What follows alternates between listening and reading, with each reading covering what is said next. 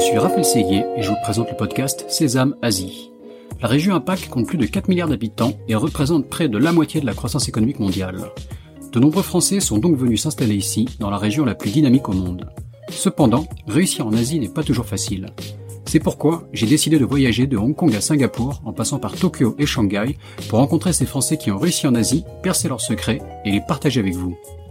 Si le podcast Sésame Asie vous plaît, n'oubliez pas de laisser 5 étoiles et un commentaire sur Apple Podcast, cela m'aide beaucoup.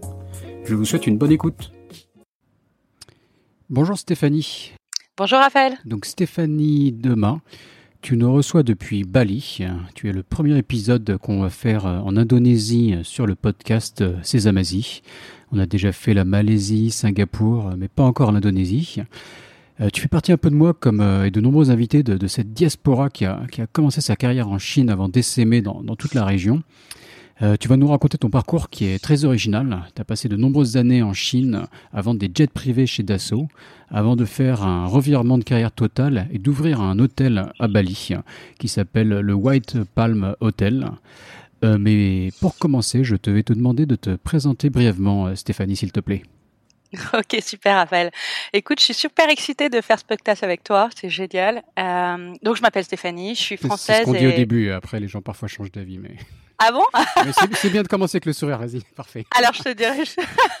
On verra jusqu'à la fin. euh, donc, je m'appelle Stéphanie, je suis française, je suis moitié hollandaise. Je suis née à Cannes, dans la French Riviera, et ça fait 14 ans que je suis en Asie maintenant. Ça rajeunit pas.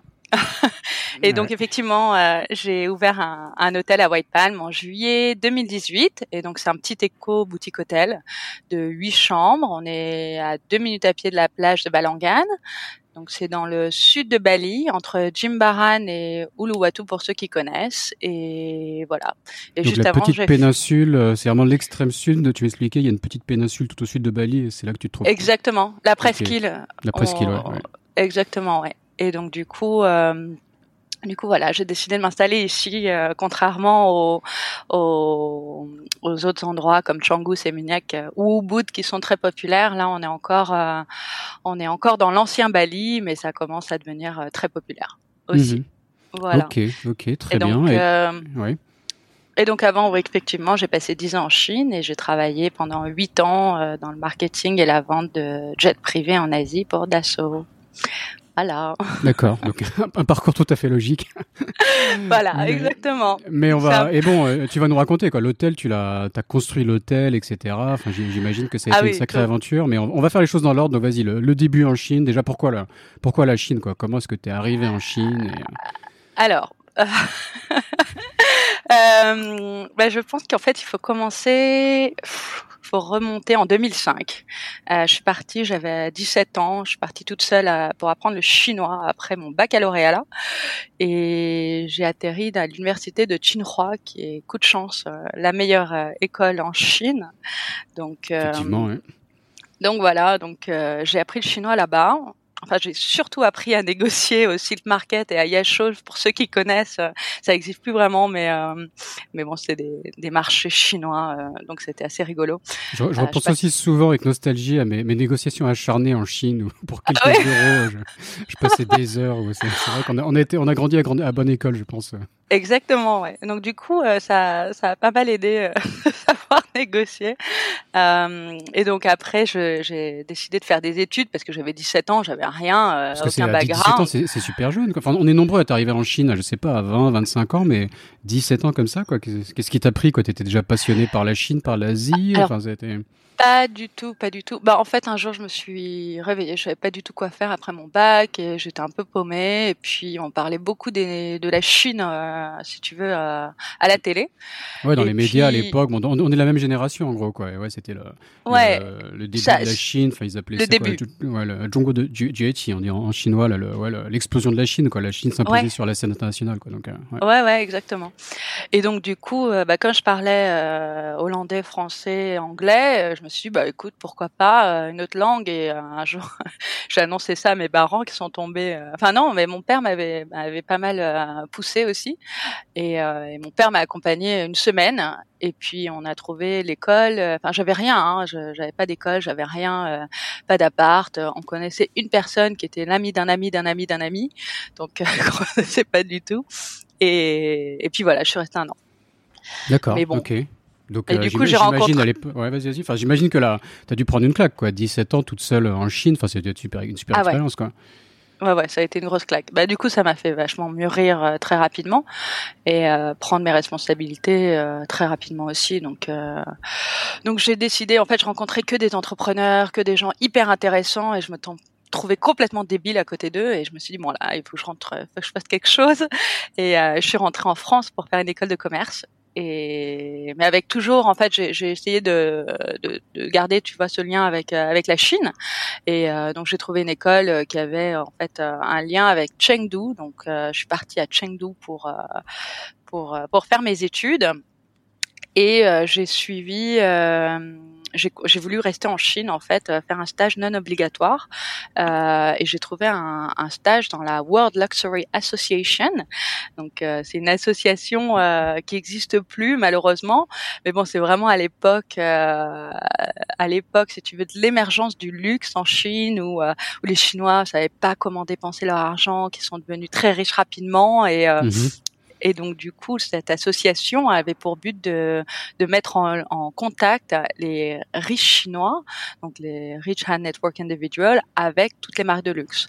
Donc du coup, on faisait, on organisait des événements. Euh, il y avait un magazine aussi on les éduquait un petit peu sur euh, sur euh, sur le luxe, quoi acheter, quoi faire, etc. Et donc du coup, c'était assez marrant, mais c'était euh, ouais, c'était à l'époque quoi, parce que quand on en parle aujourd'hui, ça devient lunaire.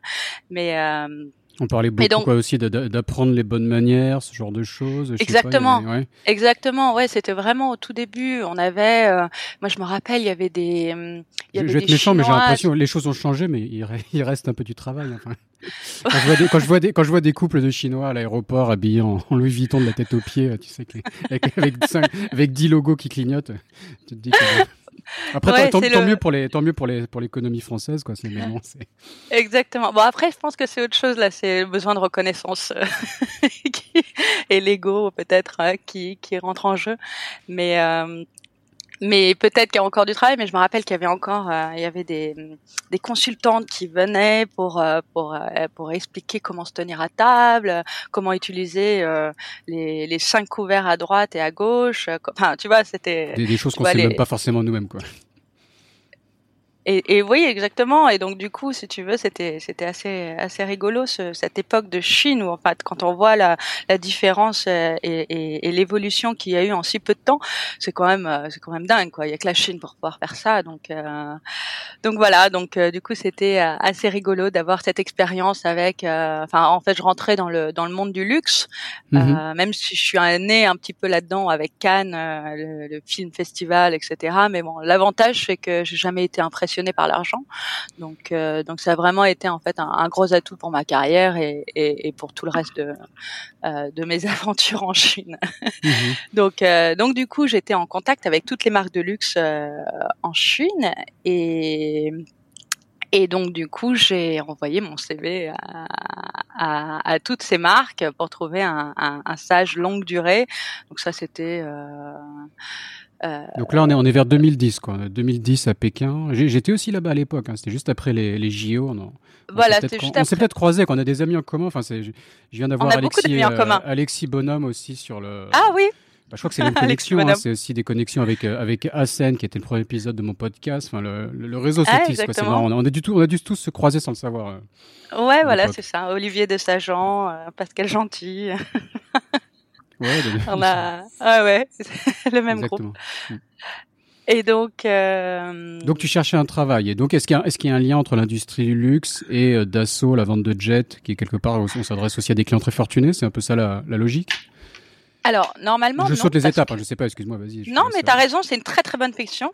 Euh, normalement, non, parce qu'un jet privé, c'est fait pour. Euh, c'est un outil de business. Donc, ça c'est considéré pour une personne externe comme un outil de luxe parce qu'effectivement c'est un c'est un, objet qui, qui est très cher euh, à l'achat. Euh, mais les personnes à qui on s'adresse, c'est souvent des entreprises ou des, enfin, c'est des, c'est des businessmen, donc euh, qui ont besoin de, de gagner du temps. Euh, donc du coup, bah, voilà, c'est vrai, c'est pas, c'est pas vraiment en fait vu. C'est pas, c'est pas forcément le milliardaire chinois comme on l'imagine, quoi. Ça peut être une entreprise, un peu plus du business, un peu plus normal. Entre Alors. Si, quand même. c'est le, c'est c'est la multinationale euh, derrière le, le, milliardaire chinois en fait. D'accord. Ok. Donc donc du coup, il l'utilise normalement, euh, il, il, est censé l'utiliser pour faire du business. Sauf qu'en Chine, effectivement, c'était utilisé d'une autre manière euh, et il y avait un aspect très luxe euh, qu'il fallait euh, qu'il fallait communiquer. Euh, et donc c'est pour ça que mon profil euh, a intéressé mes patrons et qui se sont dit bah écoute, elle elle a elle a de l'expérience dans le milieu du luxe, elle parle chinois, allez, on, on, on la prend en stage. Et en fait, mhm. j'étais prise dans plusieurs plusieurs boîtes et j'ai choisi Dassault. Je me suis dit, ah, boîte française quand même, super. Et et donc du coup, j'ai commencé euh, par m'occuper du marketing, l'événementiel et de la communication pour Dassault euh, sur toute la Chine. Donc euh, c'est quand même euh, dingue, si tu veux, en stage, d'avoir autant de, de responsabilités. Donc on m'a donné tout de suite beaucoup d'autonomie, de liberté dans mon travail. C'était c'est vraiment une chance. C'était assez incroyable. Et, et j'ai évolué vraiment rapidement, ce qui aurait été impossible en France d'évoluer aussi vite. Et donc du coup, on m'a donné tout de suite beaucoup de responsabilités. Et et donc je représentais à l'époque, euh, du coup, il y avait trois départements. En fait, je représentais trois départements en France. C'est-à-dire que mhm. comme je m'occupais du marketing, il y avait un département marketing. Je m'occupais de la communication, il y avait un département aussi communication, euh, relations publiques, et puis un département pour l'événementiel aussi. Et donc chaque département, ils avaient 5 à 15 personnes. Et bon, moi je, moi je m'occupais de tout. Et puis, euh, enfin, j'avais un rythme de malade, mais j'adorais, j'étais passionnée. C'était vraiment génial. J'apprenais tous les jours quelque chose de nouveau parce que je connaissais pas du du tout. Euh, j'avais pas un, un, un background d'ingénieur, quoi. Donc, euh, j'y connaissais rien moi aux avions, à la technique. Euh, je connaissais vraiment rien. Moi, j'avais, je savais comment faire du marketing, comment promouvoir, comment comment parler luxe et, mhm. et, parler aux Chinois, mais le reste, le produit, je le connaissais pas. Donc, j'ai tellement appris. C'était quoi le produit Donc, il y, a quoi? Il y, y, a une gamme de, de jets? Et c'est quoi Alors, il y a une gamme, des, des, prix en fait, ou de la, la, distance que ça peut parcourir, le nombre de passagers? Tu peux nous nous définir un peu le, produit eh bien, en fait, si tu veux, on avait, euh, on avait, on a, on a plusieurs, euh, on avait plusieurs gammes. On avait, euh, ça part du, du 2000 S, c'est des Falcon, donc c'est des jets privés long, long range, et et donc ça nous parlait, enfin, pardon. Euh, donc on a du, ça partait du 2000S, on avait le 2000LX, on avait jusqu'au 8X, donc euh, là qui est le, long range, donc ça peut faire un, un Pékin-New York pour te donner une idée en termes de range. Donc c'est quand mhm. même, euh, c'est quand même des, beaux avions. Voilà, des beaux avions avec environ entre 12 à 14 personnes, euh, voire 16 personnes euh, en configuration VIP. Donc on était sur des beaux, des beaux engins quoi. Mhm. Et, et, donc Dassault utilise la technologie militaire donc de, des Rafales et l'utilise en fait dans ses Falcons. Dans ses jets privés. je savais pas quoi. Donc c'est les mêmes, en gros les mêmes moteurs, j'imagine. Alors non, parce non, peut-être pas, non, je dis bêtises. en le disant, je suis peut-être pas. sais pas. non, pas forcément, mais par contre, en, en, termes de technologie, sur le side stick, etc., sur euh, sur euh, sur les, les, techniques de pilotage. Enfin, je ne veux pas rentrer dans les détails parce que c'est assez euh, technique, mais euh, mais on utilise la technologie militaire, donc la technologie de pointe pour pour les jets privés. Donc c'est vrai que ça, ça, nous amène un énorme avantage. Euh, et, et, et, voilà. Donc. Euh, mhm, D'accord. Et ça, et ça, coûte combien grosso modo un jet? C'est quoi l'ordre de grandeur hein? je, je, peux pas le dire. D'accord. Ah, parce qu'il y a des... non, mais après il y a des informations qu'on peut trouver sur internet. Quand j'ai vu passer un, oui. il parlait d'un deal où je crois c'était euh, en Chine justement de Dassault, où je crois que c'était l'ordre de 50 millions euh, pièces. Après, j'imagine voilà, que, je peux, que ça peut varier beaucoup d'un modèle à l'autre ou de. Et après, il y, a tout, il y, a tout, un marché du second main. Donc toi, tu vendais du neuf, mais récemment, j'étais en contact avec un broker et donc, il y a du Prion aussi. Du quoi tu dis?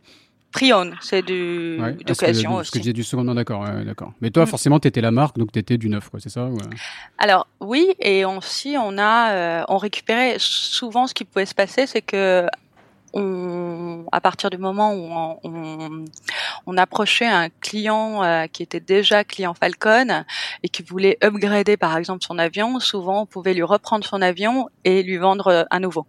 Donc du coup, on avait aussi du pre-own. Mhm. on avait aussi des avions d'occasion qu'on pouvait revendre et qui étaient disponibles tout de suite. Euh, voilà. Donc, euh, et c'est un produit qu'imagine, on vend en avion, mais après en termes de maintenance, etc. Non, ça, enfin, Alors au début en Chine, c'était un vrai problème. Ouais, les pièces de rechange, j'imagine. Après, je sais pas qui fait la maintenance. Oui, voilà. Alors justement, euh, Dassault a, a monté, euh, a monté un, un customer service. Euh, en fait, là, c'était à l'époque, hein, c'était très compliqué parce que il y en avait pas. Et, et, et le problème, c'est que je me rappelle, le, le management ne croyait pas du tout en la Chine. Donc, euh, j'avais vraiment l'impression de, de, travailler pour une PME, en fait. Euh, ne croyait pas dans la Chine, quoi. Il pensait pas que ça allait se développer, il pensait qu'il n'y avait pas de marché. C'était quoi là oui, ils pensaient pas, ils y croyaient pas, ils pensaient que ça allait pas, ça allait pas, ça allait pas marcher, que peut-être qu'ils allaient pas. Enfin, enfin bref, c'était, c'était, euh, ils y croyaient pas. Bon. et en fait, c'est mon patron euh, Jean-Michel Jacob euh, qui m'a vraiment inspiré, qui est, qui est quelqu'un d'extraordinaire et, euh, et c'est lui qui a poussé et, il a tout fait en fait pour venir en Chine et, euh, il a vraiment eu raison quoi. Mais mais j'avais vraiment l'impression d'être dans une PME, mais enfin, même mon premier entretien d'embauche, je disais mais est-ce que c'est vraiment Dassault? C'est pas une copie de Dassault? Enfin, Je savais plus si c'était parce qu'en fait il y avait lui, mon patron, et un vendeur et moi. Donc on était trois. Mmh et on avait un, on avait un, on passait nos vies dans les avions. On avait tellement besoin de pouvoir partout. On était, euh, on avait une équipe tellement petite. Et euh, et donc du coup, euh, je me rappelle, on avait un jour mon patron il me dit, écoute, il faut que tu ailles assister à un déjeuner à Paris. Vas-y. Donc, je, prends l'avion, j'atterris le matin à Paris, puis le soir, je repartais, euh, je repartais sur la Chine. Donc, j'ai passé ah moins de 12 heures euh, sur le territoire pour assister à un déjeuner, quoi. Donc, euh, c'était quand même particulier. C'est assez particulier, ouais. Bah, j'avais un rythme de, de dingue et, et, ces fameux clients, donc tu avais quand même parfois des rendez-vous avec ces milliardaires chinois? Est-ce qu'il y a des, je sais pas. Oui, oui, oui.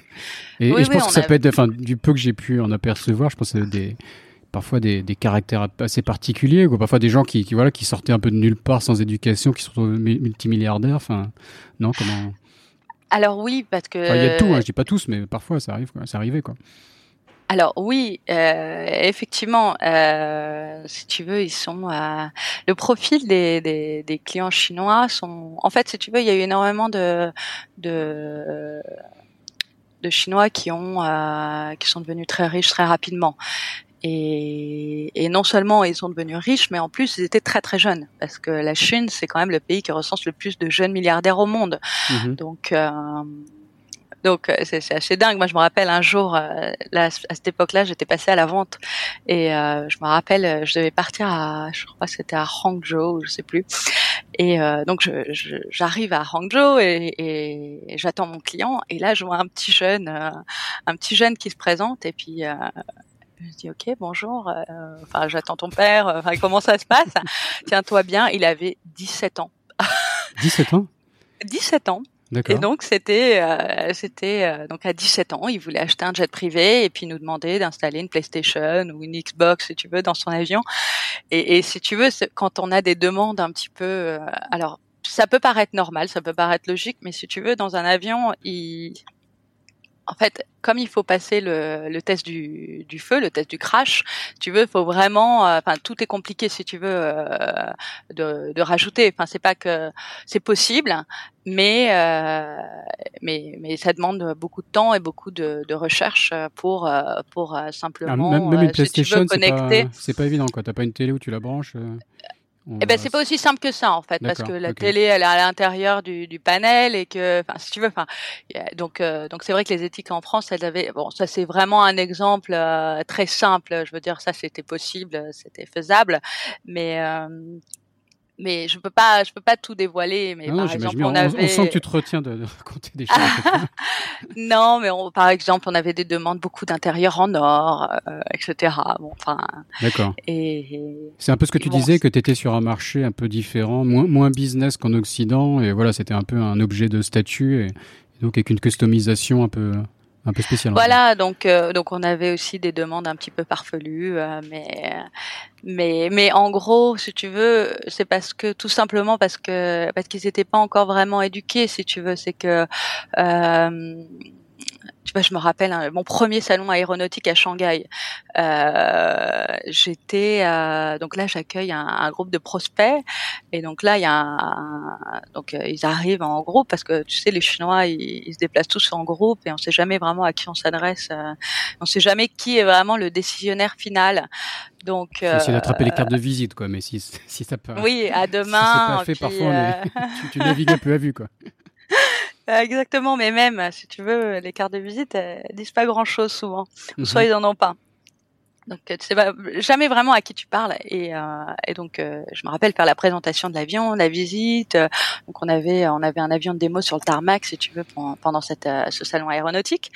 Et, euh, je vois le prospect qui me dit bon bah ok c'est bon, j'adore l'avion. Euh, comment on fait pour l'acheter On signe où quoi? Oh et, et alors là, et alors là, euh, choqué, donc euh, je vais chercher mon patron et puis je lui dis bah, bah voilà, euh, peut-être que peut-être qu'on peut leur expliquer comment ça se passe quoi, parce qu'effectivement il y a, il faut un, faut attendre au moins. Il a pas sorti la mallette de billets ou... non, non, non, mais tu vois, c'était vraiment, euh, voilà, enfin, le problème c'est que les Chinois ils étaient très impatients. Ils veulent tout tout de suite. Et, euh, et donc ils comprenaient pas en fait qu'il fallait qu'il fallait attendre au moins un an à deux ans parfois ou, enfin tu veux pour pour leur leur faire livrer l'avion parce que parce que c'était bah, forcément nous on construit à la demande. Donc euh, donc ils comprenaient pas ça et ça a toujours été ça a été un vrai problème pour nous au début de de d'arriver de et de pas pouvoir en fait revendre euh, des avions euh, si rapidement que ça quoi. Enfin, il y mhm. avait un délai de un délai de répression, mais c'est pareil pour euh, pour les voitures, pour pour les Ferrari, pour n'importe quelle n'importe quelle industrie luxe quoi. Même Hermès, si tu veux, il leur faut un délai quoi. Ouais, non, tout à fait, donc du coup, euh, c'est vrai que c'était un petit peu, enfin, le, le, prospect était subjugué d'entendre ça. Et mais bon, ça, je te parle, c'était vraiment en 2011, c'était vraiment au, tout début. Maintenant, ça a vraiment changé. Ils ont. Et comment ils, utilisaient les, pardon, enfin les, les, avions quoi là, Ça me fait penser à. Il y a, a quelqu'un qui me raconte, qui me parlait d'hélicoptères qui étaient vendus en Chine. Euh, et d'une anecdote sur, sur une, une vente d'hélicoptère où le client euh, était vraiment obsédé par la distance que pouvait parcourir l'hélicoptère et il, insistait beaucoup, ça allait être un peu juste. Et par la suite, ils se sont rendus compte qu'en fait, c'était donc ils vendaient ça au gouvernement d'une ville quelque part en Chine et ils se sont rendus compte qu'en fait, le type, il voulait voir sa maîtresse qui habitait dans un petit village à, X ah. kilomètres de la grande ville et que donc c'était un truc un peu corrompu où le, voilà, le, haut, le haut officiel achetait un hélicoptère de luxe pour aller rendre visite à sa maîtresse. Est-ce que bah, tu avais parfois des, des, trucs un peu, un peu farfelus comme ça ou... Euh... Euh... Dans ce que tu peux dire. Hein, je... je peux pas répondre. D'accord, bon, faudra, faudra qu'on discute un peu en off pour que tu pourras avoir quelques anecdotes sympas. Mais il y a eu, oui, euh, à l'époque, il y avait des, il pouvait y avoir des histoires, euh, des histoires un petit peu comme ça, mais bon, c'est euh, très rapidement, Xi Jinping a dit stop, on arrête la corruption, et, et donc effectivement, il y a eu un gros changement en fait en, termes de marché, et puis les clients ont changé, et puis voilà, il y a eu une politique anticorruption qui a été quand même énorme. Hein, nous, ça nous a plus ou moins affecté parce que parce qu'effectivement, au début, les Chinois utilisaient un jet privé en tant qu'outil personnel, euh, comme les yachts par exemple. Bah, les yachts à l'époque, euh, ça marchait le feu de Dieu et à partir du moment où ils ont implémenté la, la politique anticorruption, bon bah il n'y a plus d'évolution sur sur le marché du yacht. Heureusement, le jet privé c'est un outil de, business, donc euh, donc on n'a pas pas été affecté, mais mais mais oui, c'était c'était touchy à l'époque. Hein. Euh, mhm. Fallait faire vraiment attention. On pouvait pas du tout euh, euh, se marketer en tant que en tant qu'objet de luxe. Et donc du coup, forcément, donc il y avait pas de, il y avait moins de demandes dans ce dans ce type-là. Je vais voir la maîtresse, etc. Ah non, tout à fait. Quoi. Et, c'est un marché qui s'organisait comment, grosso modo? Il y, a, il y a quelques gros acteurs mondiaux. Alors oui, tu vois, ça a été très compliqué pour nous euh, d'assaut euh, de rentrer sur le sur le marché parce qu'on a été euh, on était plus ou moins n'a pas été les derniers à rentrer sur le marché, mais si tu veux, nos concurrents principaux, euh, ils étaient déjà là et et du coup, on a eu beaucoup de mal en fait. Euh, on n'a pas arrivé les derniers, euh, donc on a eu du mal à s'implanter. Mais mais c'est là à partir du moment où je suis arrivée et puis on a on a on a commencé à s'adapter au marché chinois parce qu'à l'époque on avait que des par exemple on avait que des brochures ou du contenu en, anglais. Donc, euh, donc, comme moi je m'occupais du marketing et de la com, etc. Si tu veux, ça a été un de mes rôles de, en fait, de recréer tout en chinois, mhm. euh, j'ai tout fait quoi. C'était vraiment, euh, c'était, c'est pour ça que j'avais vraiment l'impression de, de, de, bosser pour une PME parce que on avait, il y avait personne, mais euh, il n'y avait pas grand monde. On était trois, mais avec, si tu veux, quand même des moyens derrière. Donc, euh, donc il y avait tout à faire, hein. et c'est pour ça que c'était passionnant à l'époque. De, vendre des, des, des, trucs aussi chers et aussi complexes avec une petite équipe réduite comme ça, ouais, c'était. Euh. Oui, et puis on était, euh, enfin, on courait partout. Euh, si tu veux, on n'était pas maître de notre notre agenda. Je me rappelle, on, il fallait, il fallait qu'on soit toujours disponible, quoi, parce que parce que bah du coup il t'appelait et puis c'est là, oh t'es où euh, viens me rejoindre, euh, je suis là. Bon, alors tu, tu, tu dis ok, enfin tu vois, tu lâches ce que tu es en train de faire et puis et puis tu vas les rejoindre. Euh, et je me rappelle, j'avais parfois j'avais euh, quatre soirées différentes dans la même soirée et il fallait que j'aille à un endroit, un deuxième endroit, un troisième endroit. Puis enfin c'est c'était assez soutenu comme comme style de vie, mais mais du coup c'était aussi un, un, inconvénient parce que tu pouvais pas avoir de vie privée quoi. Mmh, J'imagine. Bah, déjà avec tous ces, tous ces euh, déplacements, etc. Quoi. Et c'était un, business aussi où il y a beaucoup d'intermédiaires, des gens qui connaissaient les clients finaux et qu'il fallait travailler, ou, ou c'était beaucoup en direct Bah, il y avait les deux. D'accord. Les deux, Donc voilà. Donc ça c'est pour l'aventure, euh, l'aventure d'assaut. Euh, c'était. Euh, et donc tu as fait ça pendant pas loin de, de 10 ans, c'est ça? Et qu'est-ce qui, enfin. Alors 8 ans. Dans, dans, 8 ans et donc dans ta tête tu avais quoi? Tu avais envie de changement? Enfin comment comment ça a mûri à ce projet de de Bali? Et alors du coup, euh, bah en fait, si tu veux, c'est marrant. On en revient encore à un ami commun. Et un jour, j'ai Hassan Taibi, donc euh, mhm. c'est euh, le premier interviewé dans ce podcast que tu connais bien, le fameux. je lui dis, récemment qu'il avait l'air d'être le meilleur ami de tous mes invités, quoi. Ah, je sais pas comment il fait pour, pour, avoir autant de, de meilleurs amis, mais. je l'ai eu au téléphone et il m'a dit oui, il est assez énervé, Raphaël. Justement, il a l'impression d'interviewer tous mes potes. Et Mais il veut pas me les présenter à la fois. C'est moi qui vais les découvrir un par un, quoi. Il est.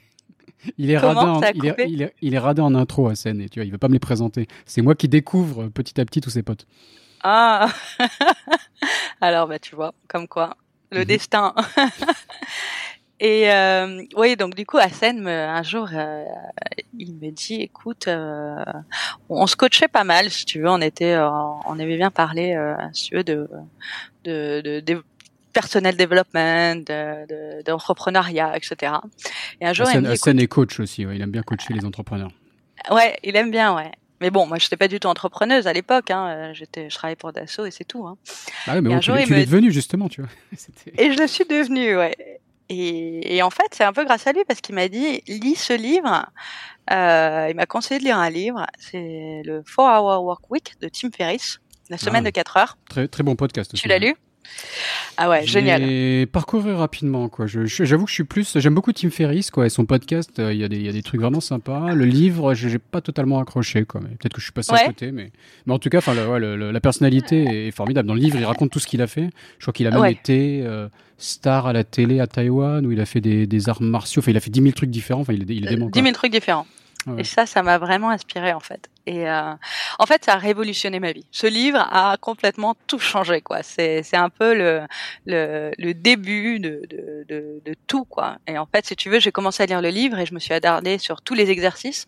Je les ai faits et notamment le, le chrono-rêve. Je sais pas si tu te rappelles, c'est au début du mhm. livre. Et en fait, le principe du chrono-rêve, de chrono-rêve, j'arrive plus à parler, c'est d'écrire pour une période donnée, donc à six mois, un an, euh, cinq ans, dix ans, enfin comme tu veux, ce que tu veux avoir, ce que tu veux être et ce que tu veux faire dans ta vie. Et là, donc j'ai commencé à le faire et je me suis dit oh la vache, si je bouge pas, je me réveiller à 40 piges et je j'aurais rien fait. Je, enfin, en fait, je serais exactement au même stade, quoi. Et je vais regretter de pas avoir fait les choses plus jeunes, de pas avoir bougé, de. Oh et donc du coup, j'étais euh, j'étais absolument euh, choquée de, de, de ce que je voyais en fait, parce que bah, j'habitais en Chine, mais euh, mais j'aimais pas la Chine en soi. Enfin, si tu veux, le, le style de vie, il y avait jamais de soleil. Enfin, moi, je suis du sud de la France, donc j'ai besoin de la plage et de la mer et du soleil.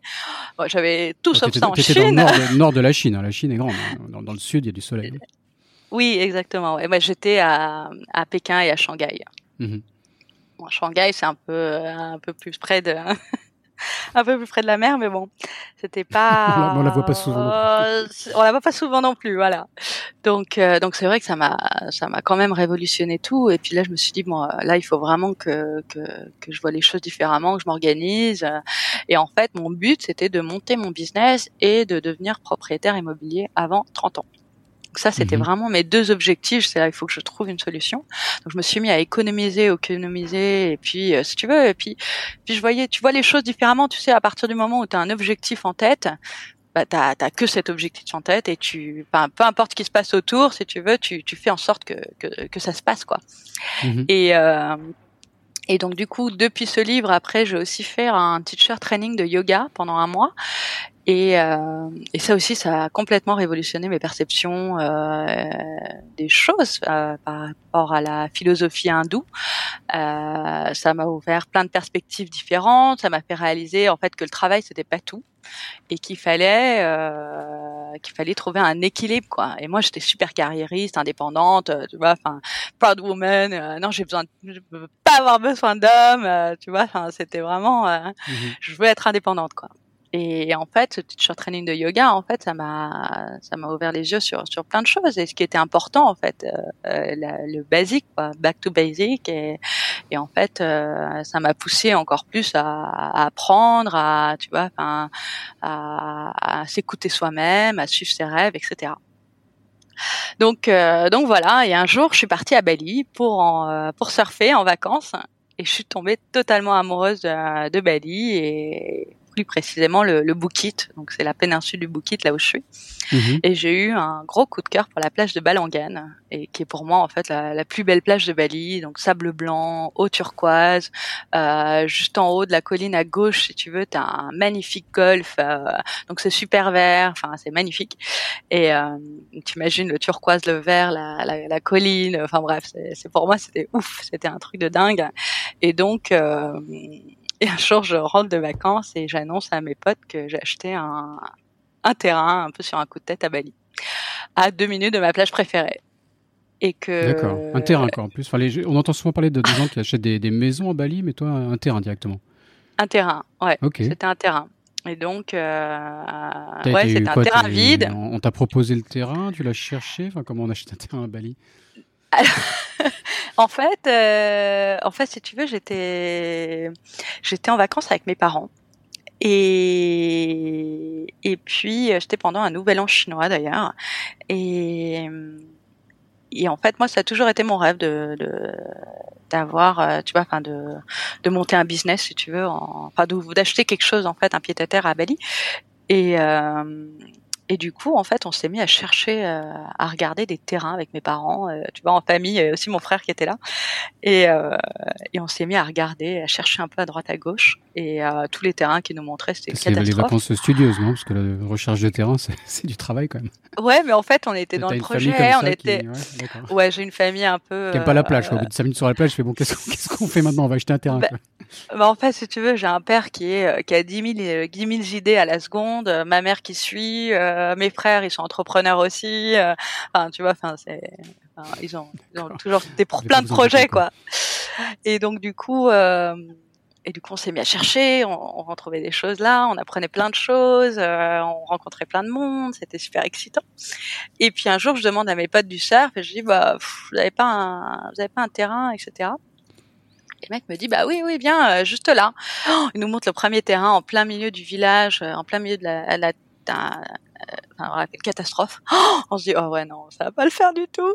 Et mhm. deuxième terrain à deux minutes à pied de la plage. de la plage, de ma plage préférée. Et donc là, je vois, et puis euh, on, je sais pas, on se visionne, on visualise tout, quoi. on dit, bah c'est ça, coup de cœur, ok, on y va. Et donc le 15 août 2015, à 27 ans, je suis devenue propriétaire d'un terrain à Bali, tu vois, et donc c'était génial pour moi parce que. Au moment de signer, t'as pas, pas eu une petite inquiétude quand même Tu te dis, qu'est-ce que je suis en train de faire Alors oui, alors tout le monde m'a regardé en mode euh, quand je suis revenue, genre mais t'es complètement malade, mais c'est Genre tu savais si c'était constructible, si c'était, je sais pas, non Oui, oui, oui, oui, on avait, on avait regardé.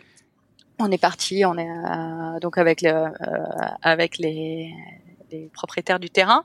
Mais si tu veux, ils ont, c'est des, des farmers quoi. Enfin, ils ont. Ouais. T'avais réussi à négocier un peu le prix. Euh... Oui, oui, on a négocié le prix. Bah, ça, oui, tu, tu penses bien. Mon premier, première chose que j'ai appris, c'était négocier. Alors, j'ai, ouais, sans répit.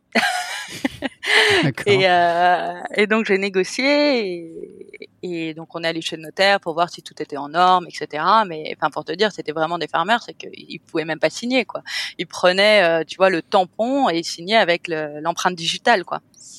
Et euh, ils avaient pas de papier, ils en, enfin ils en ont toujours pas, euh, enfin tu vois, euh, pas de papier légaux, enfin rien quoi. Donc euh, ils signaient, on est arrivé avec toute la famille, on a débarqué, euh, je sais pas, ils étaient pratiquement que 10, 10 à, à, à, signer avec leur empreinte digitale, c'était assez marrant.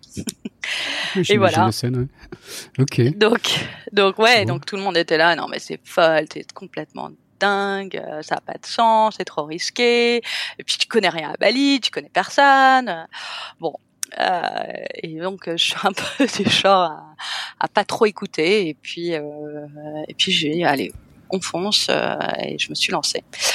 Et donc, euh, mais c'était compliqué parce que j'étais à Shanghai moi à l'époque, euh, donc c'était en parallèle de Dassault. Donc, si tu veux, il a fallu que je gère tout depuis depuis Shanghai. Donc, en gros, bah, toutes mes soirées, tous mes week-ends, tu vois, à partir du moment où j'arrêtais de bosser, bah, je me mettais à fond là-dessus. Donc, donc au début, je cherchais des architectes, j'en ai trouvé trois. Enfin, il y en a aucun qui a réussi à conceptualiser mon, mon idée. Donc, euh, donc, déjà, tu avais en tête que tu voulais faire un hôtel et tu lançais la construction, quoi. Oui, bah en fait, euh, j'ai fait une petite étude de marché, c'était rapide. Il n'y avait pas trop de. Le problème, c'est que, enfin, j'ai fait une petite étude de marché, euh, villa versus euh, hôtel, et... et, en fait, je me suis dit que c'était peut-être plus sympa de faire un hôtel, et, et voilà. Donc, je suis partie là-dessus. Mais euh... j'invite tout le monde à regarder le, un peu les, les, photos. Donc le, site internet, donc c'est White Palm Hotel Bali. Donc, euh, exactement. Ouais, donc White Palm comme la, la, palme blanche en anglais, enfin une palme de palmier, c'est ça ou de. En fait, palme euh, parce que la palme d'or à Cannes. Ah si ouais, j'ai pas fait, j'ai pas tilté. Ouais. Et je voulais quelque chose qui, je voulais un nom, si tu veux, qui qui parle de mes racines et donc euh, palme, euh, la palme d'or à Cannes. Alors je voulais pas l'appeler la palme d'or parce que c'est un peu cliché et, euh, et white parce que c'est ma couleur préférée et que, et que c'est voilà et qu'après il est décoré en, en, blanc aussi quoi. On voit que c'est un peu la, la, la couleur euh, du thème. voilà et donc j'ai tout, tout, le monde enfin j'invite tout le monde à aller jeter un coup d'œil sur internet aux photos quoi parce qu'à la fois c'est magnifique et ça montre l'ampleur du projet quoi. C'est quand tu lui dis j'étais à Shanghai j'avais encore un boulot et je monte un, un hôtel à Bali c'est pas non plus un c'est pas ah, un cabanon bord de la plage quoi. C'est quand même c'est quand même costaud donc. Ouais mais en fait si tu veux j'étais pas l'avantage c'est que j'étais assez naïve euh, sur le projet et que j'étais là bon bah écoute en fait j'avais pas le, la crainte de, de, de, tout perdre parce que je me suis dit bah écoute je suis encore jeune. Si ça marche pas tant pis tu vois je peux toujours me refaire. Euh, c'est pas grave. Bon bah j'aurais essayé ouais. ça va marché tant pis quoi. comme une, une financièrement ouais. Là c'était mon c'est mon premier investissement euh... Ouais. C'est mon premier investissement, tu vois. J'imagine que tu as dû emprunter un peu pour le, pour le faire, non? C'est quand même un investissement conséquent. Je, je oui, oui, y a, bah, en fait, je me suis associée avec, euh, avec mon père et ma mère, et donc mm -hmm. du coup, on a fait, euh, on a fait ça, euh, ils ont investi, et puis euh, au début, on faisait ça ensemble, et puis bah, forcément, mon père est chirurgien dentiste, euh, ma mère était dans l'immobilier à Cannes, et, et, ils étaient plutôt plus enfin, occupés, enfin, je sais pas que t'étais plus occupé, mais c'est moi j'étais vraiment à fond dedans. Et puis euh, puis donc j'étais, je me suis mise à fond. Et puis au début j'ai commencé avec du papier millimétré, une règle, un crayon gris, je commençais à dessiner toutes les possibilités. Après je me suis dit euh, bon bah en fait euh, c'est pas très c'est pas très précis tout ça. Et je me suis mise à, à apprendre en fait à utiliser un logiciel 3D d'architecture euh, plutôt simple, hein, mais je crois que c'est Google qui fait ça, ça s'appelle SketchUp. Et donc, ah ouais, non, c'est un, très bon outil. Quoi. J'ai utilisé un peu. c'est, on peut directement arriver à modéliser des, des, objets en 3D, à les, les, imprimer après avec une imprimante 3D. Et c'est, c'est, assez, assez, intuitif. Enfin, c'est du travail, mais c'est assez intuitif. C'est un, un outil très sympa. Exactement, ouais. ouais. Donc voilà, donc j'étais sur sur YouTube à regarder comment l'utiliser euh, le logiciel, à apprendre et puis après euh, essayer tout euh, tout ce qui était possible et imaginable. Donc t'as pas été voir une, une boîte d'architecte quoi ou de, bah de designer, t'as commencé si les, deux en parallèle quoi? Si, au début j'ai commencé, j'en ai vu trois même, et euh, il y en a mhm. aucun qui m'a, qui m'a, qui a réussi en fait à conceptualiser euh, mon idée quoi. En fait, euh, ils étaient pas, enfin ils voulaient faire des guest house pour les surfeurs ou soit, enfin tu vois ils étaient pas, enfin tu vois avec des bunk beds avec des, des lits superposés et tout. Je disais mais non non non, vous avez pas compris, c'est pas ça que je veux faire. tu vois c'est. D'accord, ils, étaient loin du concept quand même, d'accord, c'était loin. Et, et, en fait, ouais exactement. Et, exactement. Et donc je me suis dit bon bah tu sais quoi, euh, le mieux c'est que moi je, je, sois clair en fait, euh, moi et mes parents aussi, hein, euh, qu'on soit clair si tu veux sur euh, sur la ce qu'on voulait faire. Et, et, donc voilà, donc je commençais avec un logiciel 3D pour pour designer l'hôtel. Ça a mis quand même un an et demi pour bah, pour trouver l'argent parce qu'on avait déjà payé le terrain. Donc maintenant il fallait mhm. trouver l'argent pour pour construire. Fallait trouver l'idée. Tu peux des ordres de grandeur sur le, le, budget que ça, que ça représente de, de monter un hôtel à Bali euh, Pas énorme. D'accord. C'est pas, ça reste, ça reste, ça peut rester moins cher qu'acheter un appartement en France. D'accord. Ah, ou à peu près. À peu près, c'est, ça peut être l'équivalent d'un, d'un, petit, petit appartement. C'est un, un centième de jet, un, un de pièces. ah oui, non, on est très très loin de, du jet privé, ça c'est clair. Non, non, mais c'est, c'est possible en fait. C'est que c'est pas, c'est pas quelque chose qui est, enfin, c'est tout le monde peut le faire. Voilà. C'est que. Enfin, tout le monde peut faire financièrement là. Après ce que tu, dé... ce que tu décris là, il y a, il y a un vrai travail entrepreneurial qui, est, qui a l'air pas. Oui. Oui, voilà. Après, si tu veux vraiment le faire, tu peux. Enfin, tout, tout comme c'est comme tout, hein, tout est possible. Hein, donc, euh, si tu veux le faire, tu peux le faire. Mhm. Donc, euh, donc, euh, donc oui, donc trouver l'idée, trouver le concept, l'étude de marché, le business plan, le profil des clients cibles, parce que bon, bah, qui je veux targeter, qui je veux, qui je veux dans cet hôtel. Donc, c'était, c'était vraiment un gros, gros boulot. Et, euh, mhm. et, coup de bol, euh, j'avais, je faisais partie en fait d'un groupe euh, d'entrepreneuses euh, à Shanghai qui s'appelle La Ruche. C'est une association et c'est que pour les femmes françaises. Et, et du coup, j'avais, je, je, participais à ça et en fait, il y avait plein de nanas qui, qui avaient plein de projets. Et et, on travaillait sur les business plans, sur plein de choses. En fait, c'était assez général et ça m'a beaucoup, beaucoup, beaucoup aidé en fait pour euh, pour conceptualiser l'hôtel, quoi, en termes, au moins en termes de business plan, de marketing, etc. Hmm. Donc bien se faire entourer, quoi. Faut pas, faut pas rester tout seul dans ses idées parfois. Le, confronter ses idées, ses idées ah à, la perception des autres, même si, même si c'est pas des pros. Hein, J'imagine qu'elles y connaissaient rien en hôtel à Bali, mais voilà, elles avaient. Exactement. Ouais, elles avaient des idées, elles te confirmaient ou elles t'affirmaient tes intuitions. Enfin, c'était. C'était ah ouais ouais ça a été vraiment c'était c'est comme l'aide d'un coach quoi. Après c'est vrai mhm. que euh, ça, ça, change plein de choses parce que c'est bien de voir les, les choses de, des, les yeux d'une autre personne d'une personne externe. Parce que souvent en fait on on s'enferme et puis on voit on voit plus le, la big picture quoi. Enfin, je suis désolée je parle en fringlish. Je parle anglais tous les jours. Mhm. j'en oublie mon français. Mais ouais la la la vision général de l'hôtel, quoi. Donc, euh, donc c'est bien d'avoir en fait des des des, des avis extérieurs. D'accord. Et donc, tu es parti sur un concept. Donc, le, enfin, je te dis, les, les photos le décrivent assez bien, mais il y a, y a quoi? Il y, a huit, huit chambres, c'est ça, tu me disais? Alors c'est huit chambres, on est sur un éco-hôtel parce qu'en fait, euh, tu veux, je pense que ceux qui sont venus à Bali ont tous été choqués de la même manière, c'est qu'il y a beaucoup de, il y a beaucoup de papiers qui sont jetés sur le bord de la route, il y a beaucoup de, tu veux, enfin pas de la pollution, mais enfin si comme enfin tu vois je sais pas si t'as vu déjà les les photos des plages avec plein de plastique à Bali etc donc euh, pour moi ça a vraiment été hyper enfin très important en fait de de faire quelque chose d'éco euh, et de lutter contre le plastique, de lutter euh, justement contre euh, contre euh, contre toute cette pollution parce que parce qu'en fait il y a aussi un travail d'éducation là-dessus, c'est-à-dire qu'il faut leur apprendre à, à enfin, eux ils brûlent quoi, ils prennent leurs déchets, ils les brûlent ou soit ils les jettent au, au bas côté de la route donc c'est pas c'est pas extraordinaire. Mhm, mhm. Donc, euh, donc voilà, c'était important pour moi de faire un éco boutique hôtel. J'ai utilisé que des matériaux euh, naturels, euh, du bois. Euh, on est, euh, on est sur la langue à langue, tu sais, cette espèce de toit de chaume hyper naturel. La piscine aussi, c'est des pierres, des pierres, des stones, des, des pierres naturelles qui viennent de Bali. Donc c'était vraiment sur des produits, des matériaux locaux. Euh, et, d'ailleurs notre notre cuisine c'est pareil quoi, enfin, qu'avec des produits locaux. Euh, on va au marché, au marché aux poissons pour trouver le poisson, euh, le choisir nous-mêmes et, et, pareil, on a notre ferme organique, tu vois, pour nos, nos, nos fruits, nos vegetables, etc. Donc euh, voilà, c'est hyper important pour moi de, de garder un côté éco et retour aux bases, retour à la source, voilà.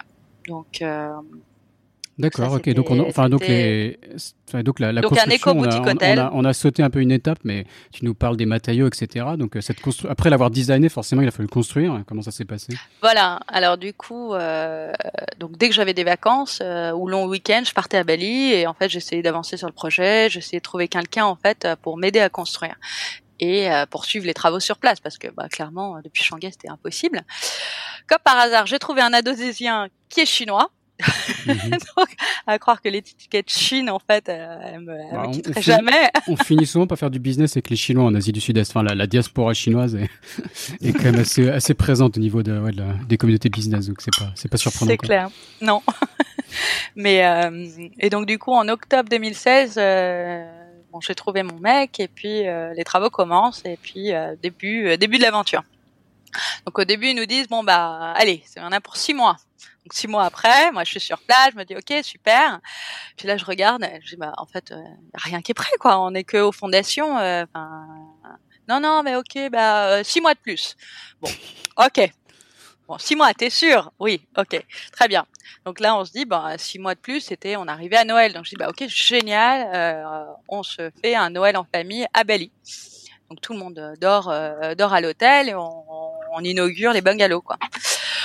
Et on arrive à Noël, rien n'est prêt. Et là, je me dis bon bah, en fait, si t'es pas sur place, tu vas jamais y arriver, quoi. C'est c'est pas possible. Il faut vraiment que je trouve un moyen, euh, un moyen pour y être. Ça avance pas. Euh, enfin bref. À la fois, tu avais gardé un travail qui te permettait d'avoir un revenu qui tombait. Enfin ça, c'était voilà. là, j'étais toujours, j'étais toujours chez Dassault. En termes de, de timing, c'est qu'on a plus de revenus, là, le stress devient plus grand, là, au moins financièrement. Euh.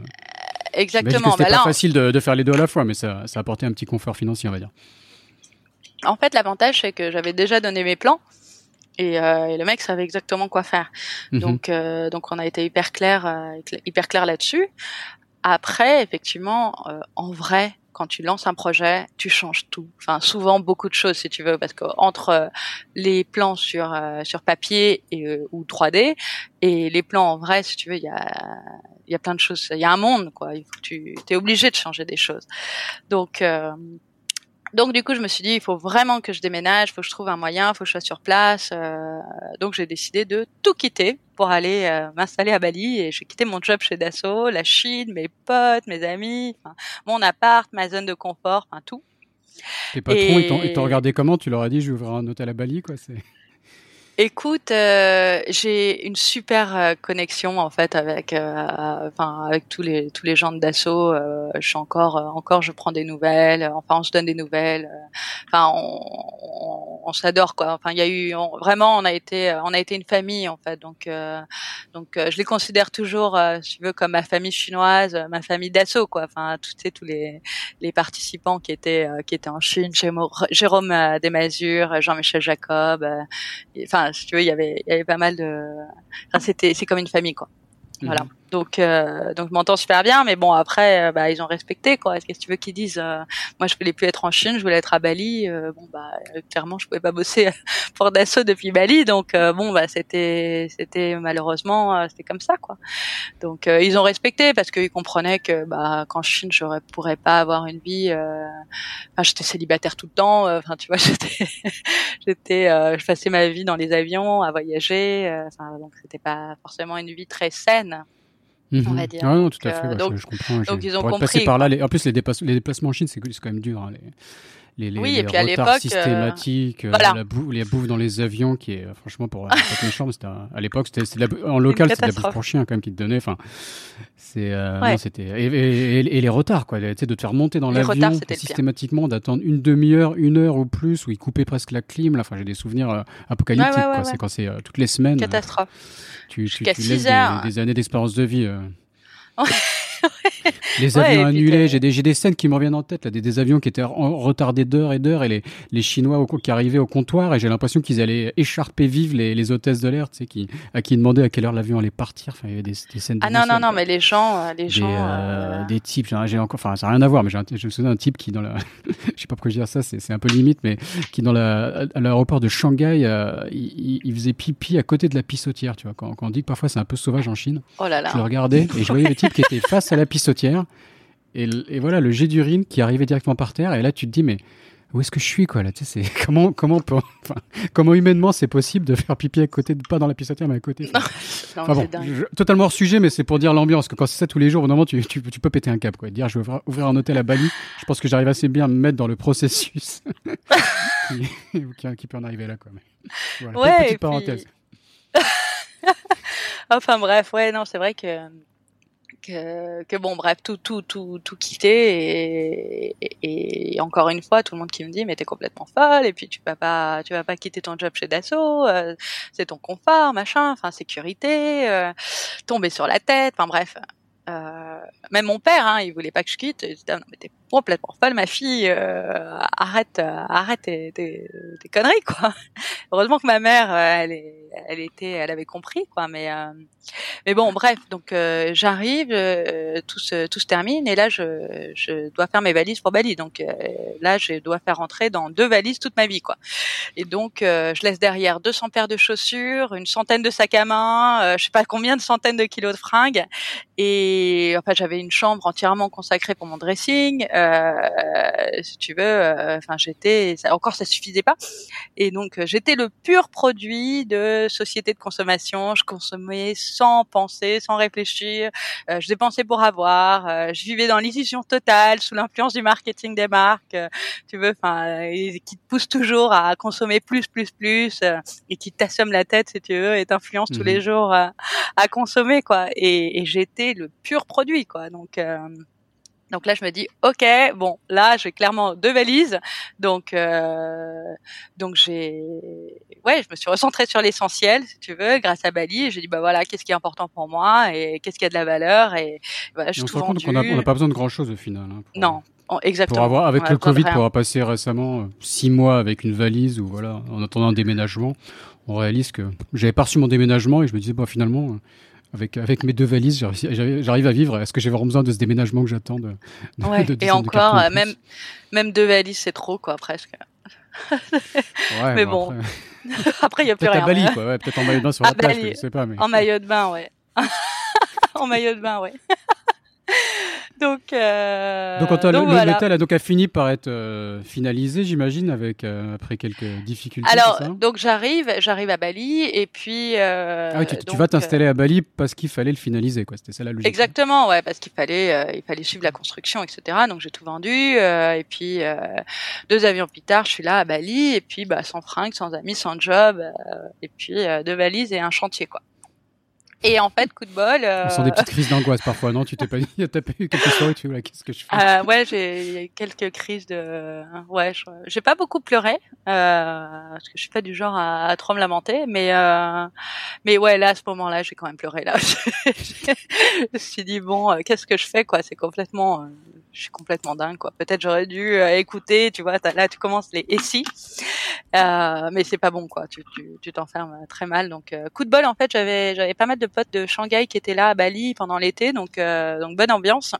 Et, et du coup, qui m'ont présenté une semaine après mon arrivée un espagnol qui s'appelle Assier et qui est chef consultant, si tu veux, basé à Bali depuis 14 ans. Donc, il connaissait le Bali comme le revers de sa main et qui est aujourd'hui le père de ma fille. donc, mhm. donc euh, on a tout de suite emménagé ensemble euh, et je l'ai embarqué dans mon projet d'hôtel.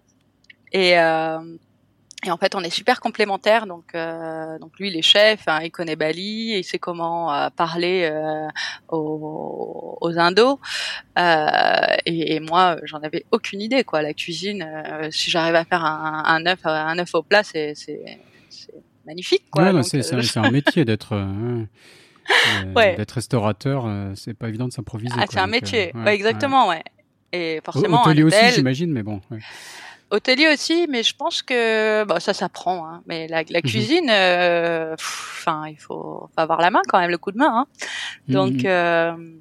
Donc bref, on est super complémentaires sur ce projet. Il m'a énormément aidé euh, bah, pour la construction et pour l'ouverture de l'hôtel. Euh, je me rappelle nos quatre premiers mois ensemble, on a voyagé dans 11 pays, donc euh, on n'a on pas arrêté de voyager, c'était génial. Et c'est en fait au Mexique, à Tulum, qu'on a trouvé l'inspiration, tu sais, sur les pour toutes les finitions de l'hôtel. Et donc du coup, euh, bah, c'est pour ça que peut-être l'hôtel a, un, un petit, une petite ambiance un peu Touloum, euh, Ibiza, Grèce, euh, Cyclades, etc. Donc donc voilà. Et donc à nos retours, on est à notre retour de, de ces 11 pays ensemble, on se dit bah ok, qu'est-ce qu'on fait? On, on a en fait on a décidé d'emménager dans un des bungalows.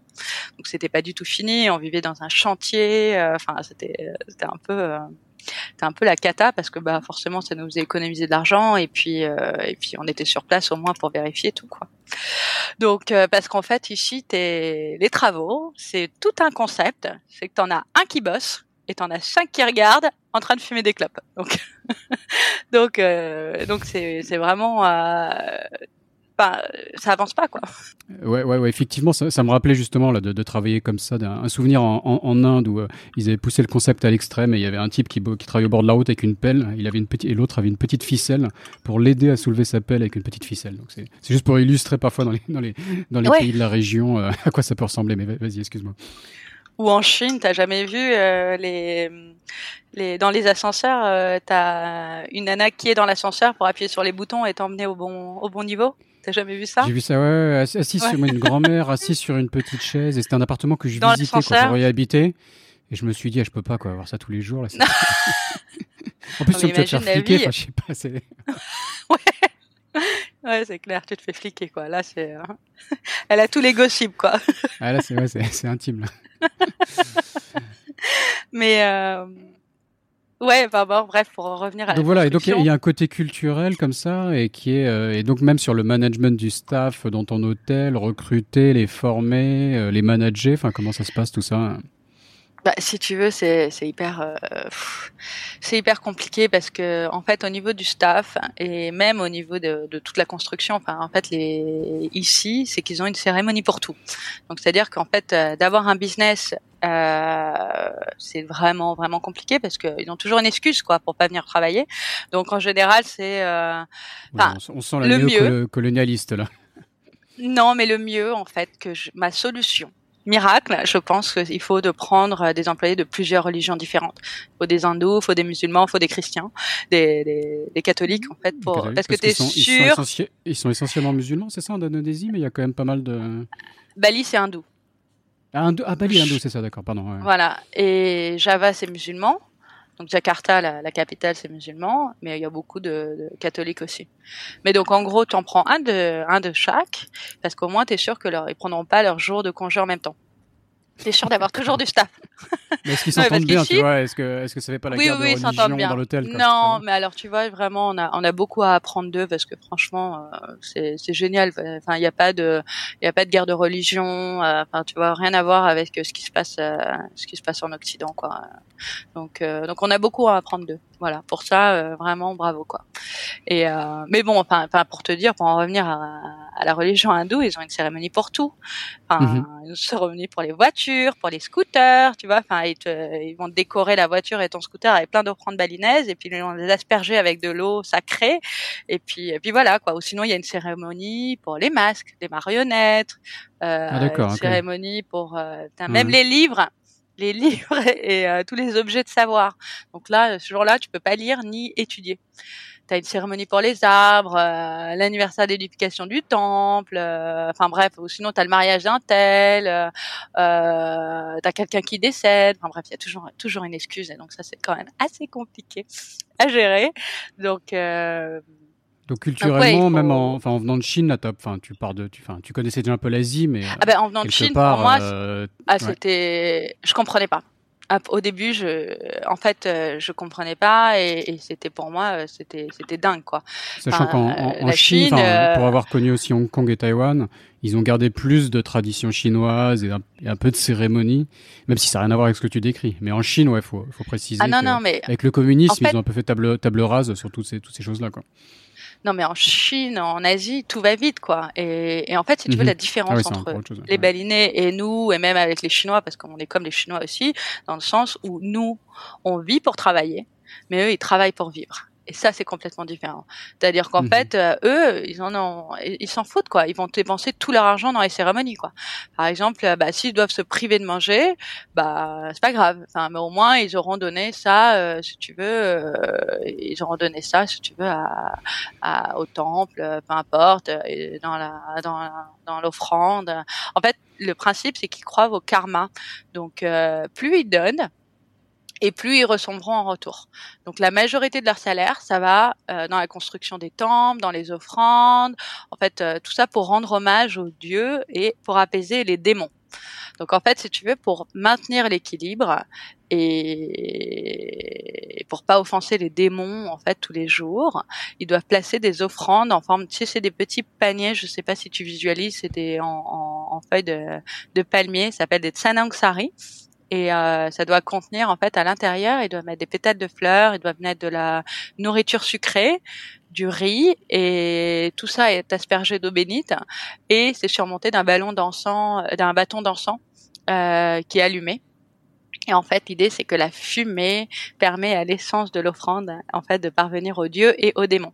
Parce Mhm. qu'en fait ici, il y a, euh, enfin c'est c'est le principe du, du bien et du mal quoi. Enfin, Il n'y a pas que du bien, il y a aussi le mal. Et en fait, si tu veux, il faut euh, il faut apaiser euh, apaiser les, les énergies négatives et rendre hommage aux dieux. Et donc euh, donc ce qu'ils font, c'est que dans tous leurs petits paniers là, ils vont les mettre en fait euh, dans les dans les hôtels, dans les dans les temples en hauteur.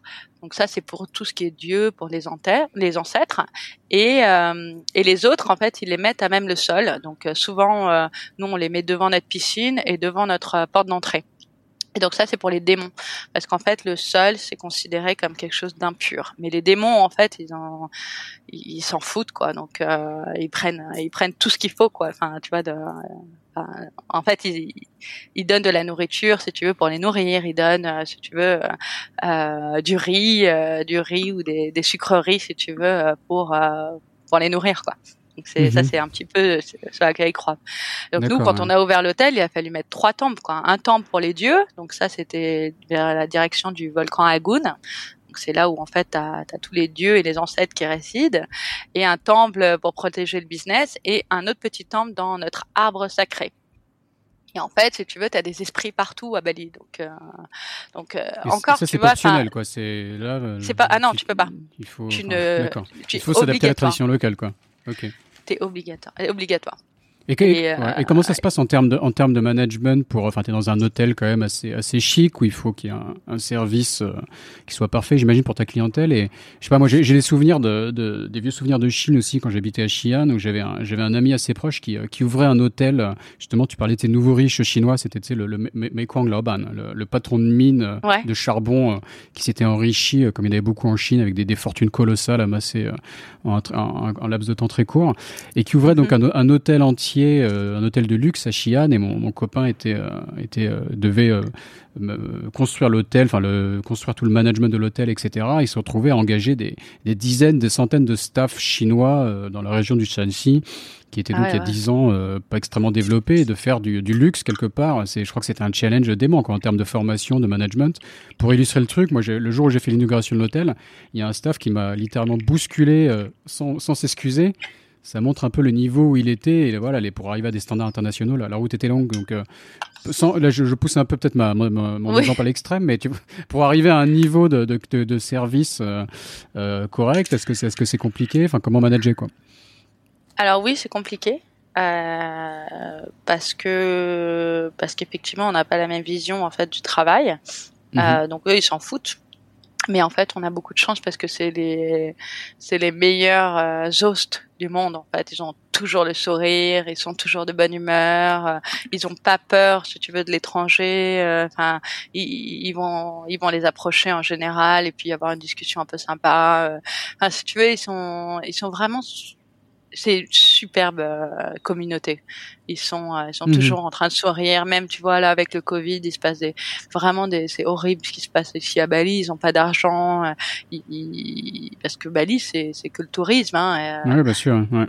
Puis, il y a des mères qui peuvent même pas nourrir leurs enfants, si tu veux, et qui leur donnent de l'eau et du sucre, quoi, enfin, pour les nourrir. Donc, à la place de mhm. leur donner du donc, enfin bref, si tu veux, c'est on est un peu c'est un peu une situation critique en ce moment, mais ils gardent tous le sourire. Ils sont hmm. tous, euh, tu vois. Culturellement, c'est des, pays accueillants, enfin un peu comme la Thaïlande, qui est aussi un grand pays de, de tourisme. Exactement. Par rapport à la Chine, qui est où c'est peut-être un peu moins dans la, ouais, dans la tradition. La Chine, c'est c'est un peu plus froid. ils, peuvent, ils peuvent, être sympas aussi, mais on, on, se comprend quoi. Pour du tourisme, oui, voilà. Pas. mais euh, mais voilà donc tu vois c'est très important euh, bah, de, de, suivre euh, de, de, comprendre en fait euh, la culture locale et de s'adapter et puis de faire de faire en sorte quoi. Tu vois on a dû faire une cérémonie d'ouverture on a on a mis les temples maintenant on fait les offrandes tous les jours enfin, quand on peut donc donc voilà quoi. Mais mais si tu veux après enfin pour te donner un exemple là encore pour revenir à la à la construction on, on pense pas pareil quoi. C'est c'est à dire que c'est euh, un jour donc j'arrive euh, j'arrive dans ma cuisine. tu rigoles à tes propres anecdotes ah non mais celle-là elle est elle est quand même mythique. C'est que j'arrive dans la cuisine et donc on était en pleine en pleine construction et puis là je vois euh, je vois que le mec il m'installe une une prise à 1m50 du sol. Et là je regarde je dis bah en fait ok. Bon bah je prends sur ma main je dis mais bah attends, parce que ça, cette prise, c'est pour le, la prise du frigo, tu vois. Donc, euh, donc là, je monte le frigo et puis, bah, tu sais, les prises, elles sont pas très longues. Donc, euh, donc je lui monte, je lui dis, bah, en fait, la prise, elle arrive pas à mettre 50 du sol, tu vois. Et, euh, et là, le mec, il se rigole, il dit, ah, ah, ah ouais, ouais, ouais, ok, ouais, super. Et, et je lui dis, bah, tant que tu es, pourquoi tu la mets pas au plafond? En rigolant. Et donc, je pars, machin et tout. Je reviens, il n'y avait pas une prise au plafond. non, Donc si tu veux, t'es es vraiment. Donc si tu veux, t'es vraiment dans un, c'est un autre monde quoi. Donc euh, tu peux pas, tu peux pas faire des blagues parce que il faut être là tout le temps, tu vois. Enfin, il faut vraiment, euh, faut vraiment checker quoi. En fait, tu leur dis hmm. un truc, ils disent bah ok, ouais, j'y vais quoi. Donc, euh, enfin bon voilà, tu vois, c'est des petites, des petites anecdotes comme ça. Oui, j'imagine. Et, et, ensuite, une fois que l'hôtel est construit, bah, quelque part, faut trouver des clients. Et de ce que je vois, il y a un travail marketing, que ce soit, enfin, je sais pas, quand on voit ton site internet euh, qui est super bien fichu, euh, ta présence sur Booking.com et compagnie, enfin, comment ça se passe en termes de marketing euh, pour l'hôtellerie? Alors, bah, l'avantage c'est que que mon background c'était le marketing et la com, et mais par contre ça a été très compliqué pour moi parce que j'étais plus ou moins formée pour la Chine. Donc pas du tout pour Google, pas du tout pour Facebook, pas du tout pour Instagram. En fait, je connaissais rien quoi. Donc j'ai dû Mhm. réapprendre mon métier. Et, euh, et j'ai dû apprendre à faire un site internet que je fais moi-même. Euh, et, et voilà. Donc après, je pense que à partir du moment où en fait tu as un objectif clair et tu sais qui tu veux cibler et ce que tu veux faire exactement, à partir du moment où ça c'est clair, si tu veux, c'est facile en fait de Mhm. de, de faire le reste. Après, je, je suis très sensible au design, euh, tu vois, enfin à l'apparence des choses. Euh, donc euh, peut-être que ça se reflète et donc. euh, Ouais, ça se voit clairement. hein. Ouais, si tu as, fait ce, ce site euh, toi-même, c'est impressionnant. On voit, là, je vois le nom du site internet, là, c'est Be- Best in Instagram Hotel Bali. On, on sent qu'il y a des, des mots-clés qui ont été bien choisis. Et, et, et ça, fait, ça, me, ça me rappelle les discussions qu'on a eues sur le podcast, que ce soit Xavier Dessol du, du Club Med ou, ou euh, je ne sais plus qui d'autre me, me parlait de, de l'importance ce matin de, maintenant de faire des expériences Instagrammables. Euh, On parlait des touristes, des touristes chinois Ah en particulier, mais j'imagine que c'est vrai pour d'autres. Il y a des gens monde. qui viennent à l'hôtel parce qu'il faut qu'il y ait des belles photos, euh, que même à la Exactement. cuisine, les plats, j'imagine, doivent être présentés pour être Instagrammables. Il y a, il y a ce genre de logique. Ah mais là aujourd'hui c'est clairement euh, on vit pour Instagram donc euh, alors il faut inviter les influenceurs euh, oh, et c'est enfin c'est que ça en fait euh, tu réussis si tu es sur Instagram et si Mhm. tu as des spots donc là en fait euh, on a profité du Covid pour faire des petites rénovations et euh, bah, forcément hein, si tu veux maintenir un endroit euh, et puis on est tellement près de la mer si tu veux que tout tout tombe en ruine très rapidement donc euh, donc si tu veux, nous on veut vraiment garder un standing, euh, on veut que ça soit nickel quoi tout le temps. Et donc du coup j'en ai profité pour ajouter quelques quelques spots Instagram Instagrammables et euh, dont j'ai mis une espèce de je sais pas si tu as vu, mais tu sais, c'est des espèces de hammocks, mais qui sont suspendus et qui, qui sont suspendus dans le vide en fait. Euh, Des donc, hamacs j'en ai- suspendus dans le vide. c'est- ce qui est- alors c'est en fait c'est un comme Ah, un, un net, un espèce de comment on appelle ça un net un Filet un filet. Bravo, merci beaucoup. un espèce de filet suspendu dans le vide. Et en fait du coup les gens ils se mettent dans le filet et ils font leurs photos et c'est toujours un, un effet de Ah, dans waouh. le vide, euh, c'est pas dans, dans le vide euh, haut, quoi, je veux dire, tu vois, c'est pas. Non, bah en fait, sur, Ah. on a un deuxième étage sur le rooftop, et donc en fait Mhm. du rooftop au-dessus de la piscine, si tu veux. Donc en fait, ils se mettent dans le filet. Derrière, il y a la vue de la piscine, et en fait derrière, on a on a un, un champ euh, agriculture, euh, si tu veux, où on a du maïs, euh, du maïs, euh, des, des bananiers, etc. Enfin bref, donc c'est assez vert. Donc si tu veux, la vue est, est canon, et donc ça fait la possibilité d'avoir une belle photo Instagram. Et Mhm. euh, on a aussi le, le floating breakfast, tu sais, c'est les les traits euh, les, les traits que tu où tu prends ton petit déjeuner dans la piscine. Euh, après, bah de forcément, plateau flottant, j'imagine, où on peut. c'est ça, un plateau flottant. mhm. Et donc tu prends ton petit déjeuner là-dedans ou, ou- ou tu bois ta bouteille de champagne là-dedans. Mhm. Donc euh, donc t'es obligé donc d'avoir de tu vois. Et après Instagram, il y a le côté un peu Airbnb aussi, où tu as une catégorie euh, Things to Do sur le, le site web. Donc je suis toujours sur le, sur le whitepalmhotelbali.com. Je- Oui, voilà, bah, parce que J'ai l'impression de faire de la pub, mais je pense que c'est impression de, c'est, un- c'est important de, de visualiser le truc en même temps qu'on, discute. Et euh, tu as une série d'activités et tu as plein de photos euh, super bien fichues, euh, un donc un peu à l'image de ce que fait Airbnb, qui s'est pas mal diversifié là-dedans dans les, dans les activités. Et donc Oui, c'est un... Ouais, bah, vas-y, dis-moi, explique-nous. Bah, en fait, si tu veux, je me suis visualisé. En fait, mon client parfait, si tu veux, c'était un petit peu. Je me suis dit, bah, c'est un petit peu les gens comme moi, enfin mon profil à moi. Et quand quand j'arrivais à Bali, si tu veux, j'avais envie d'avoir euh, euh, plusieurs activités qui, qui qui étaient proposées, si tu veux. Et comme on est en face du golf et qu'on est à deux minutes à pied de la plage, euh, si tu veux, je voulais offrir du golf, je voulais offrir du du, du surf, je voulais offrir du yoga. Euh, donc ça, c'était vra- vraiment les, les trois principales activités. Après, j'ai rencontré mon chéri qui est chef, donc on fait aussi des cooking class, si tu veux. Enfin, et et donc et après on, on découle, tu vois, plein de plein d'autres activités. Là, par exemple, je suis assez pote avec un pilote d'hélico, euh, euh, et donc on offre l'expérience incroyable de faire euh, le tour euh, le tour de Bali en hélico. Mhm.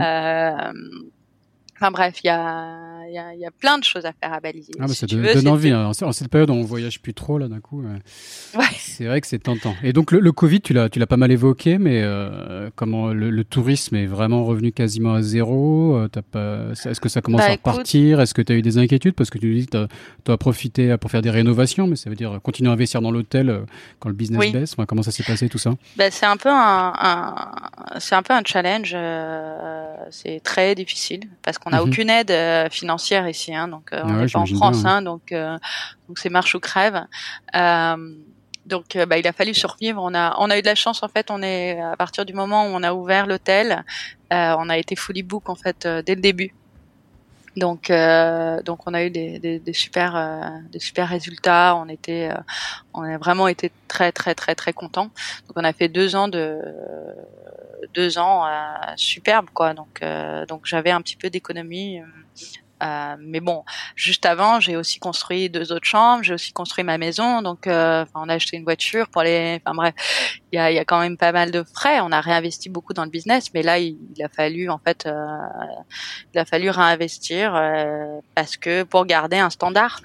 Et, et donc du coup, bah voilà, on, est, on a on a tenté on verra euh, si on peut tenir ou pas.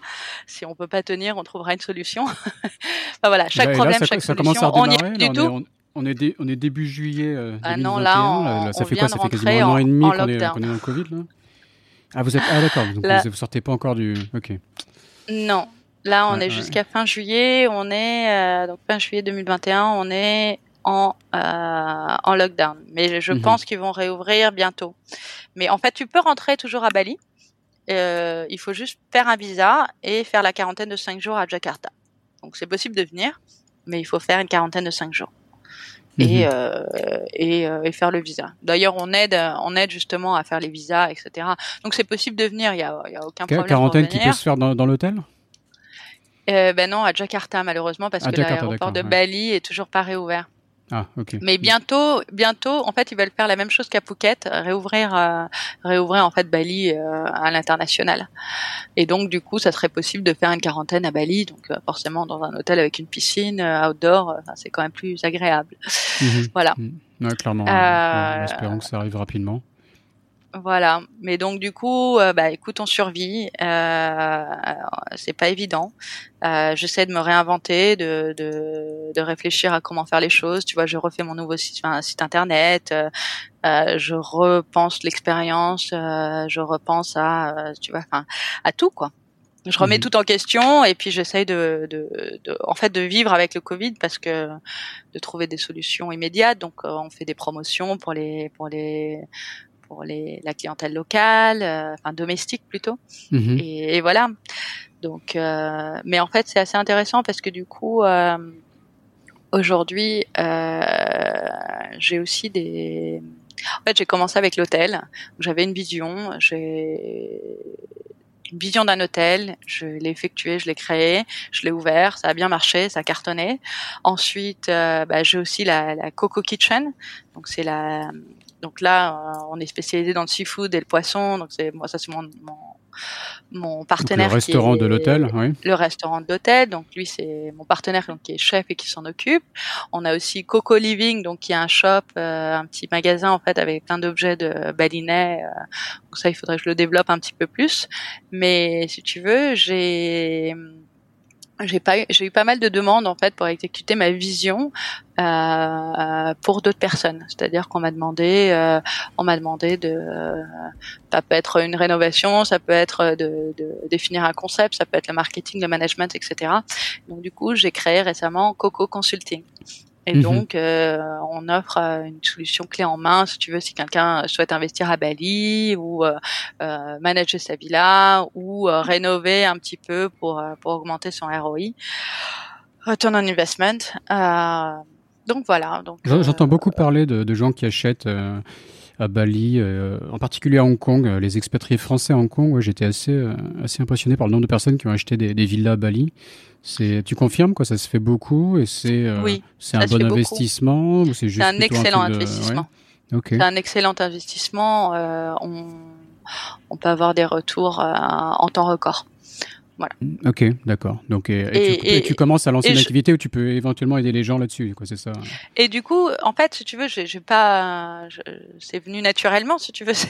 J'ai eu des demandes. Euh, là, on est sur plusieurs projets, euh, donc ça occupe, c'est bien, et, et, et, donc du coup, euh, voilà, donc le but là, on a une, on a un projet de rénovation, euh, un gros projet d'ailleurs, euh, un gros projet de rénovation et où il faut définir un concept, etc. Donc, ah, si tu veux, c'est intéressant et, et puis c'est, c'est gratifiant parce que les gens ils, ils disent bah voilà, j'adore ce que tu as fait à White Palm, et puis, puis ils nous demandent en fait euh, nos conseils quoi. Donc euh, donc Coco Consulting.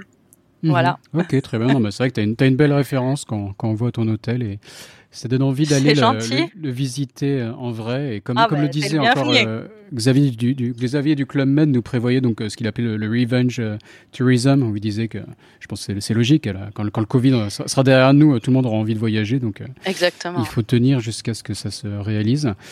Euh, mais on arrive, on arrive déjà à la fin de, de cet épisode. Donc, est-ce qu'on peut le conclure avec la, la question traditionnelle d'être, euh, est-ce que comment comment hacker l'Asie, comment hacker la Chine, comment hacker l'Indonésie? Enfin, tu as déjà donné pas mal d'éléments de réponse, mais est-ce que tu peux essayer de nous synthétiser un peu ta, ta pensée là-dessus? Mmh. Ou nous donner une, une astuce, un, un hack en particulier qui t'a qui t'a marqué? Je pense que je pense qu'il y en a plusieurs. Mhm. Euh, je pense que dans un premier temps, que ce soit la Chine ou peu importe euh, l'Indonésie ou n'importe quel pays, il faut d'abord respecter les traditions, euh, comprendre les comprendre les coutumes euh, et s'adapter.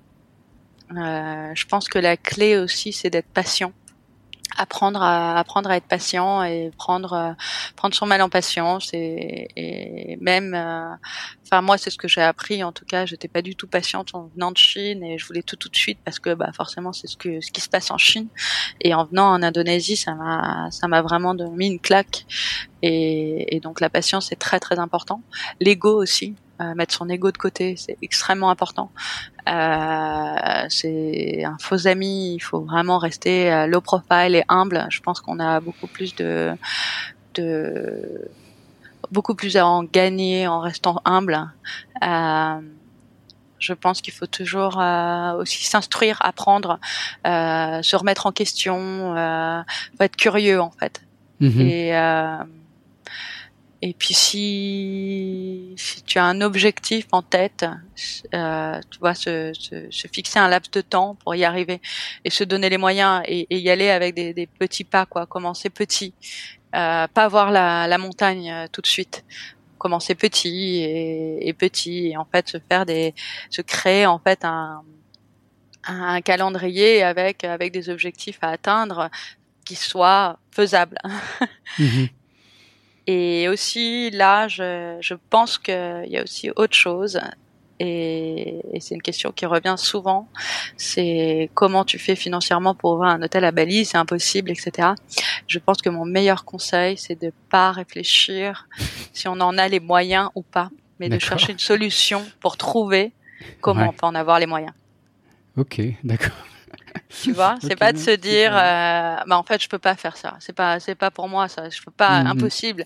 Mais en fait non, enfin, tu vois, tu faut que tu trouves la solution en fait pour trouver, tu vois, pour trouver un moyen d'avoir cet argent pour pouvoir le faire.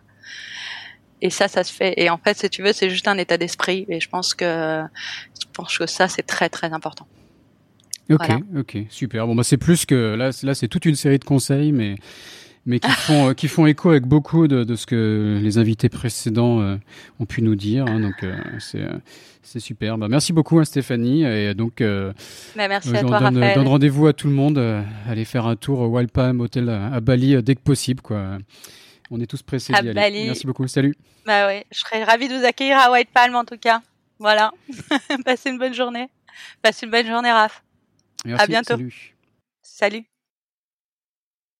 Cet épisode de Sésamazie est maintenant fini.